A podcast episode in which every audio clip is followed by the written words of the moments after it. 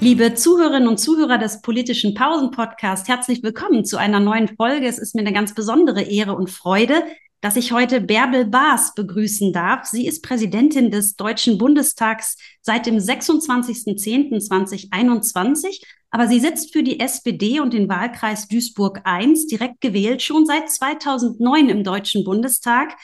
Äh, und sie sitzt jetzt als Präsidentin im 20. Deutschen Bundestag vor. Schön, dass wir heute miteinander sprechen können. Herzlich willkommen, liebe Bärbel. Ja, freut mich sehr. Wir wollen sprechen ein bisschen über die Arbeitsweise und das Selbstverständnis des Parlaments in Zeiten der Polikrise. Mehr Krise war nie, so schreibt die Zeit. Klima, Kriege, Corona, Inflation, auch ein erstarkter Rechtspopulismus, zuweilen auch Extremismus. Dann jetzt ganz neu hinzugekommen eine Haushaltskrise als politische Krise nach dem Bundesverfassungsgerichtsentscheid. Was macht die Polikrise mit dem Parlament eines Teils als Institution und ein bisschen differenziert gefragt, was macht sie mit dem Parlamentarismus als einer Regierungs- und Herrschaftsform? Das ist äh, eine sehr abstrakte Frage. Ich will mal versuchen, es äh, zu erläutern. Also diese Krisen sind natürlich schon sehr ungewöhnlich. Ich äh, bin jetzt seit 2009 im Deutschen Bundestag und wir hatten immer mal äh, besondere Ereignisse in der Welt. Ähm, aber momentan kommt halt auch wirklich zeitgleich viel zusammen. Und das fordert natürlich auch das Parlament heraus alles gleichzeitig auch zu beraten, äh, zu besprechen, zu diskutieren, äh, Gesetzentwürfe zu machen. Oft auch in einer Geschwindigkeit, die mir nicht ganz gefällt. Dazu gab es ja auch schon ein Urteil vor dem Bundesverfassungsgericht, ähm, dass auch manchmal die Regierungsparteien äh, glauben, wenn sie sich auf ein Thema geeinigt haben, äh, das dann schnell durchs Parlament zu bringen. Das missachtet aber die Oppositionsrechte und auch die Minderheitenrechte. Und insofern ist das auch immer eine Herausforderung, ähm, gut abzuwägen zwischen ja, Regierungsfraktionen, aber eben auch den Schutz des einzelnen Abgeordneten, so dass er auch seine Rechte wahrnehmen kann. Und äh, insofern sind das in der Tat äh, jetzt Zeiten, die für alle sehr anstrengend sind. Ja, du hast es gerade gesagt, das Parlament wird teilweise auch durchs Bundesverfassungsgericht in seinen Rechten gestärkt. Wenn wir mal ein bisschen ähm, genauer hinschauen, ich hatte schon gesagt, dass du seit 2009 im Deutschen Bundestag sitzt. Ähm, wie hat sich deiner hm, Lesart nach die Kultur und die Arbeit im Parlament in der Zeit, jetzt in den letzten 14 Jahren, verändert? Also ich denke an den Einzug der AfD. Man sieht, die Debatten werden lebendiger, man könnte auch sagen aggressiver. Ähm, ja, teilweise stört diese Partei auch die Kultur, aber ähm, Natürlich, die Corona-Pandemie und die Distanzdemokratie waren ja auch eine große Herausforderung. Also wie hat sich die Arbeitsweise durch vielleicht diese konkreten Beispiele verändert? Also die AfD-Fraktion ist ja seit 2017 schon im Deutschen Bundestag und äh, in der Zeit bis heute merkt man natürlich, dass sich, dass der Ton rauer geworden ist in der politischen Auseinandersetzung. Ähm, das liegt natürlich an allen Fraktionen ein Stück weit, ähm, denn da, wo, ähm, ich sag mal, aggressiv äh, Argumente vorgetragen werden, in der gleichen Aggressivität geht's dann auch wieder zurück. Ähm, und ähm, man merkt einfach, dass die persönlichen Angriffe jetzt äh, insbesondere in dieser Legislatur auch ähm, sehr viel härter geworden sind, so dass ich und meine Vizepräsidentin und Vizepräsidenten ja auch schon zu vielen Ordnungsmaßnahmen greifen mussten im Vergleich zu anderen Legislaturperioden. Ähm, also insofern hat sich äh, der Ton verändert, er ist rauer geworden, vor allen Dingen auch persönlicher. Es geht oft gegen Personen aber auch gegen die komplette Institution Deutscher Bundestag. Und auf der anderen Seite aber gibt es auch positive Beispiele. Also es, äh, wir haben ein, äh, ein Parlament, äh, ein sehr großes momentan, aber eben auch ein viel jüngeres, ein viel vielfältigeres, diverseres. Ähm, einige Abgeordnete auch mit, ähm, mit Handicaps und Behinderungen, die natürlich auch, ähm, wir mal, meine Verwaltung herausfordern, ähm, damit diese Abgeordneten eben auch ihre Arbeit gut machen können. Und ähm, möglicherweise bekommen wir bald eine gehörlose Abgeordnete. Auch das wird nochmal sehr spannend werden, äh, wie wir damit umgehen. Und ähm, auf der anderen Seite auch der Anspruch vieler junger Kolleginnen und Kollegen, ähm, was das Thema Politik und Familie angeht. Es sind viele junge Väter und Mütter dabei, die natürlich auch ihre Anforderungen haben. Und auf der anderen Seite ist der Wunsch nach mehr Digitalisierung. Wir arbeiten immer noch mit sehr, sehr viel Papier im Deutschen Bundestag und ähm, man merkt einfach deutlich, dass, ähm, dass die Veränderung da jetzt auch beginnt, dass viele Verfahren digital stattfinden Ähm, wir arbeiten jetzt daran auch, dass irgendwann die Abstimmung digital sein werden. Da gibt es eine erste Machbarkeitsstudie jetzt für den Deutschen Bundestag. Also insofern auch positive Effekte durch den neuen Bundestag. Ähm, ist das eine allgemeine Entwicklung mit der Digitalisierung, dass das jetzt im Parlament, im Parlamentarismus auch Einzug hält oder ist das auch durch Corona gekommen? Weil da ja die Verfahren durchaus durch die Distanzerfordernisse erschwert worden sind. Also das Positive aus der Pandemie ist in der Tat, dass wir jetzt auch verstärkt mit Videokonferenzen arbeiten, auch international, dass eben ähm, viele Parlamente sich einfach digital heute zuschalten. Das äh, verringert die Reisen natürlich zwischen Abgeordneten ähm, aber auch zwischen einzelnen Fachgruppierungen. Und ähm, das ist ganz gut. Aber man merkt einfach, dass halt eine jüngere, eine jüngere Generation auch in den Bundestag gekommen ist, die einfach auch digital arbeiten wollen. Also das heißt, die wollen auch die Gesetzentwürfe nicht mehr in Papierform haben, sondern digital ähm, wir arbeiten in der Verwaltung selbst daran, auch die elektronische Akte jetzt endlich umzusetzen. Ähm, also, weil viele einfach so ins Parlament gekommen sind und äh, dann kommen sie ins Parlament und stellen sich die Frage, wieso wird hier noch so viel Papier gebraucht? Wir machen doch jetzt schon ähm, in unseren Wahlkreisbüros oder auch vorher im Berufsleben so viel digital. Und das stimmt. Äh, da hängen wir ein Stück weit zurück. Ähm, und insofern gibt es da jetzt auch einen neuen Schub. Und das finde ich richtig ähm, auch sehr gut für die Arbeitsweise, damit auch ein Parlament eine moderne Arbeitsweise hat. Mhm. Ja, ähm, du hast die Sozialstruktur gerade angesprochen, da würde ich noch mal einhaken wollen. Ähm, du sagtest, das Parlament ist jünger geworden, es ist auch weiblicher geworden. Nicht viel, aber gegenüber dem 19. Bundestag zumindest ähm, etwas. Ähm, wie macht sich das im Alltag sichtbar? Die Familie ähm, hast du angesprochen, also dass es mit Familie auch irgendwie vereinbar äh, sein muss. Aber gibt es vielleicht, also hm, die Außenministerin sprach mal von feministischer Außenpolitik, gibt es auch einen feministischen Parlamentarismus? oder einen feministischen Parlamentsalltag? Gibt es sowas? Also spielt, spielt Alter, spielt die Verjüngung des Parlaments und auch die Verweiblichung des Parlaments für den, für den Arbeitsalltag eine Rolle? Also bedauerlich finde ich, dass wir jetzt bei viel, seit vielen Jahren bei 34 Prozent Frauenanteil in der Politik festhängen. Ähm, das gefällt mir nicht. Also da wäre mir schon lieber, wenn wir irgendwann die 50-50 hinkriegen. Aber daraus hat sich zum einen auch ein gewisser Druck entwickelt. Der Kanzler hat ja zu Beginn der Legislatur auch ähm, für sich gesagt, er will ein Kabinett 50-50 Männer und Frauen. Das hat er jetzt nicht mehr ganz durchgehalten, aber das äh, hat ja auch eine Ursache, dass eben viele Frauen ähm, in Führungsfunktionen kommen, äh, auch sichtbar werden, ähm, auch als Vorbilder für viele junge Frauen und Mädchen ähm, ähm, da sein können. Also ich bin viel in Schulklassen auch selbst unterwegs ähm, und ich merke das einfach, dass, dass das wahrgenommen wird und dass das eben auch anderen jungen Frauen hilft, die sagen, ich will vielleicht auch in die Kommunalpolitik, in die Landes- oder Bundespolitik. Wie schafft man das? Ähm, bildet man Netzwerke? Und auf der anderen Seite sind in der Tat sehr viele ähm, auch Mütter dabei, die natürlich auch das Parlament oder die Arbeitsweise vor Herausforderungen stellen auch der Wunsch, die Kinder äh, mitbringen zu können oder der Wunsch zumindest, dass es nicht mehr bis tief in die Nacht Abstimmungen gibt, äh, weil man dann auch natürlich ein Betreuungsproblem bekommt, genauso wie jede andere äh, Frau oder Mutter auch äh, oder Vater, der im Schichtdienst oder in anderen Berufen arbeitet. Und da merkt man auch die Herausforderung an einer Parlamentsarbeit. Die hat es vor Jahren so, hat, hat sich niemand diese Frage gestellt. Da mussten die Frauen alleine damit fertig werden.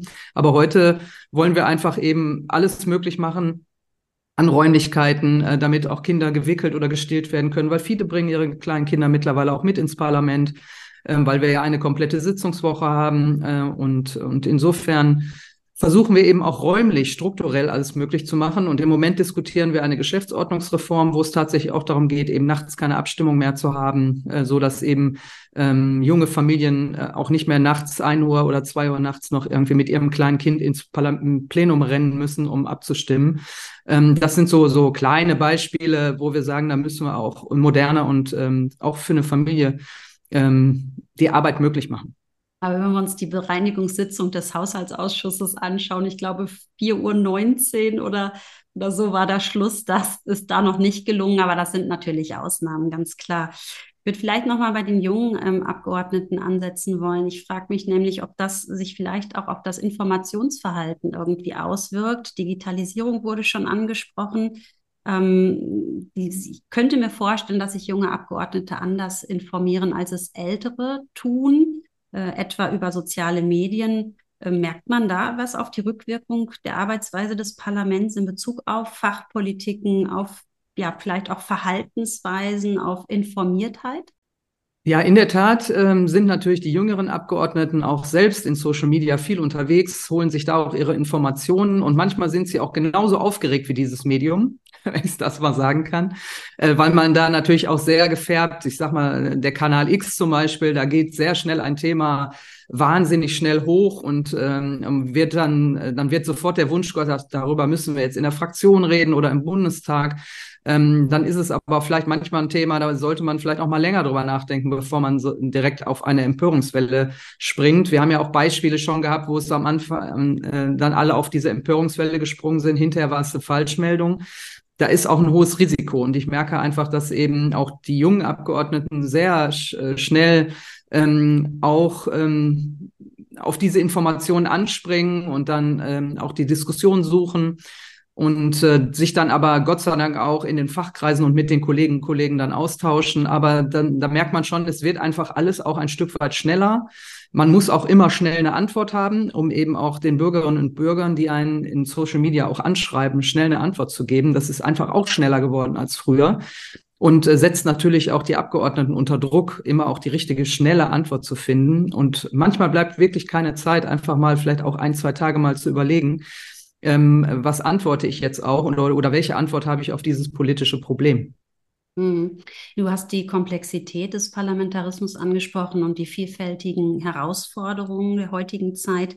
Wenn wir vielleicht als letzten Aspekt der Sozialstruktur uns mal die Berufe anschauen, die im Parlament vertreten sind, dann sieht man, dass einige akademische Berufe äh, und auch Selbstständige übervertreten sind und andere fast gar nicht. Wir haben zum Beispiel nur noch weniger als fünf Prozent Arbeiter im Bundestag. Was macht das mit einem Parlament und auch vielleicht mit dem Gefühl, repräsentiert zu werden? Also in diesem Falle sicherlich am ehesten im, im, Sinne der deskriptiven Repräsentation, aber auch substanziell. Also sich, wie fühlen sich Teile der Bevölkerung noch repräsentiert in einem solchen Expertenparlament, könnte man ja schon fast sagen.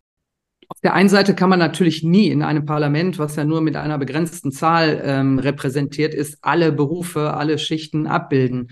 Ähm, es, ähm, dafür haben wir natürlich dann auch wiederum Expertenanhörungen ähm, im Parlament, so dass wir uns eben auch die Meinungen aus bestimmten Berufsgruppen dann auch ins Parlament holen. Auf der anderen Seite ist es nicht gut, wenn natürlich nur Akademikerinnen und Akademiker im Parlament wären. Ähm, das ist Gott sei Dank noch nicht so. Wir haben schon noch auch eine gute Mischung.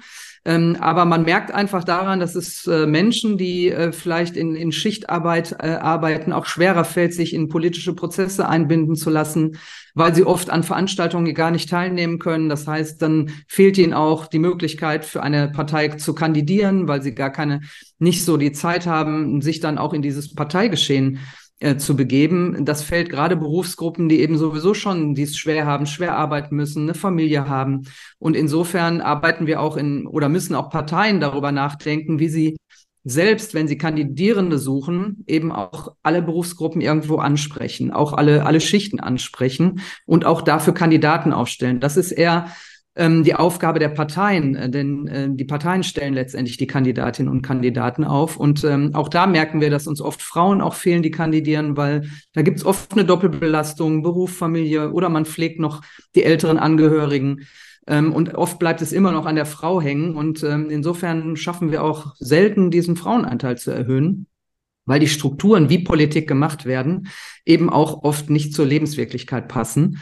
Und ich glaube, darauf müssen wir achten, dass, dass wir eben auch äh, als Parteien Kandidierende finden, die aus allen Bereichen kommen und dass wir nicht nur in einer, in, in einer ähm, Blase, wie ich immer sage, dann uns selbst rekrutieren, ähm, weil ich glaube, das würde in der Tat dazu führen, dass am Ende die Akzeptanz gegenüber denen, die dann ähm, die Wählerinnen und Wähler vertreten, sinkt. Das ist vielleicht auch ein bisschen eine Frage, wie sich das Parlament nach außen darstellt. Nach der Regierungserklärung von Olaf Scholz, dem Bundeskanzler am 28.11., ging es ja in der Debatte ziemlich munter, um nicht zu sagen hitzig zu. Ähm, ich als Parlamentsforscherin habe das als eine Sternstunde des Parlamentarismus erlebt, fand es äh, unheimlich spannend zuzuhören, wie der Schlagabtausch da vonstatten gegangen ist. Aber es gibt natürlich auch eine ganze Reihe Menschen, die Politik insgesamt aber auch politische Kontroversen im Parlament als Streit empfinden, wenn das so zugeht.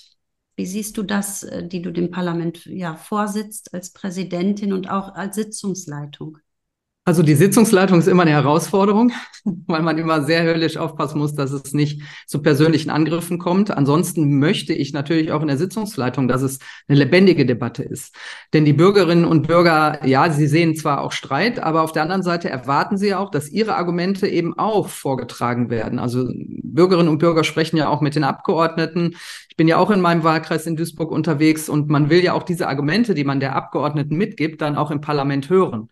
Also insofern ist natürlich ähm, der Austausch da und es muss, muss auch sichtbar sein, dass wir alle möglichen ähm, Lösungsvarianten einbringen, was dann am Ende eine Mehrheit findet. Und ähm, das ähm, wundert mich dann immer etwas, dass dann der Kompromiss letztendlich als etwas Schlechtes gesehen wird.